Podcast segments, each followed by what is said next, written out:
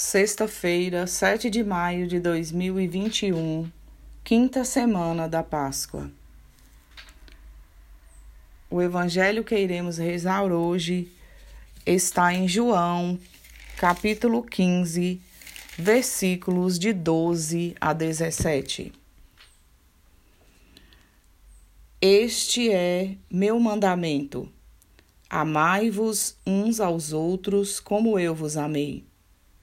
Ninguém tem maior amor do que, do que aquele que dá a vida por seus amigos.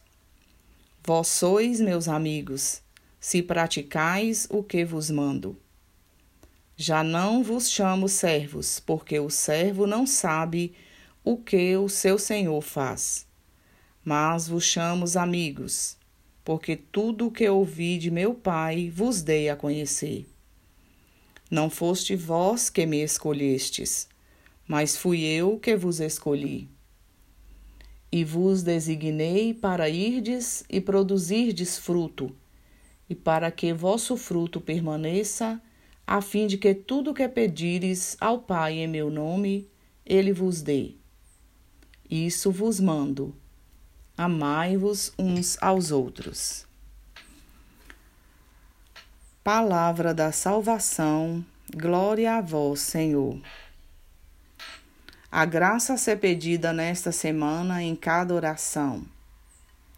Senhor Jesus, abre nosso coração, nossa vida, para acolhermos a revelação do teu amor, do, do amor do Pai, do amor do Espírito Santo e para vivermos o teu amor trino e entre nós, como, como irmãos e irmãs. Como Jesus amava, com todo o seu ser, sua vida, pelo olhar, pensamento, escuta, sentimento, palavra, gesto, diálogo. É só percorrer as páginas do Evangelho alguns exemplos. A pecadora condenada pelo fariseu Simão, o cego Bartimeu, diante da, da multidão abandonada, teve compaixão, acolhendo a samaritana desprezada, a cura do homem da mão atrofiada, enfrentando religiosos de coração duro deixa-se tocar e cura diante da multidão a mulher hemorroíça e ressuscita a filha de Jairo.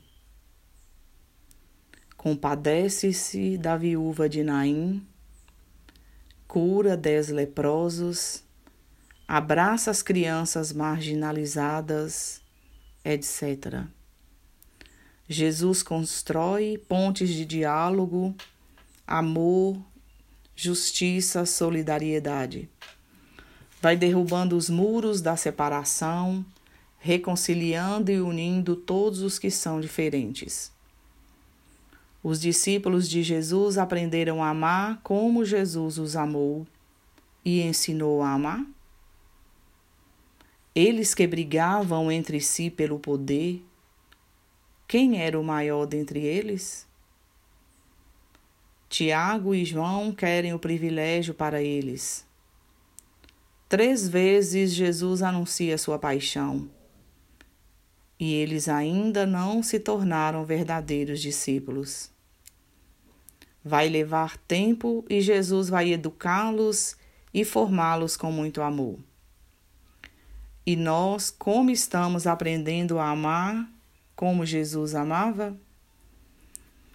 Como nos ensinava Santo Agostinho, nas coisas necessárias reine a unidade, nas duvidosas a liberdade, em tudo a caridade. O primado em toda a vida e missão cristã é sempre da caridade do amor de Cristo.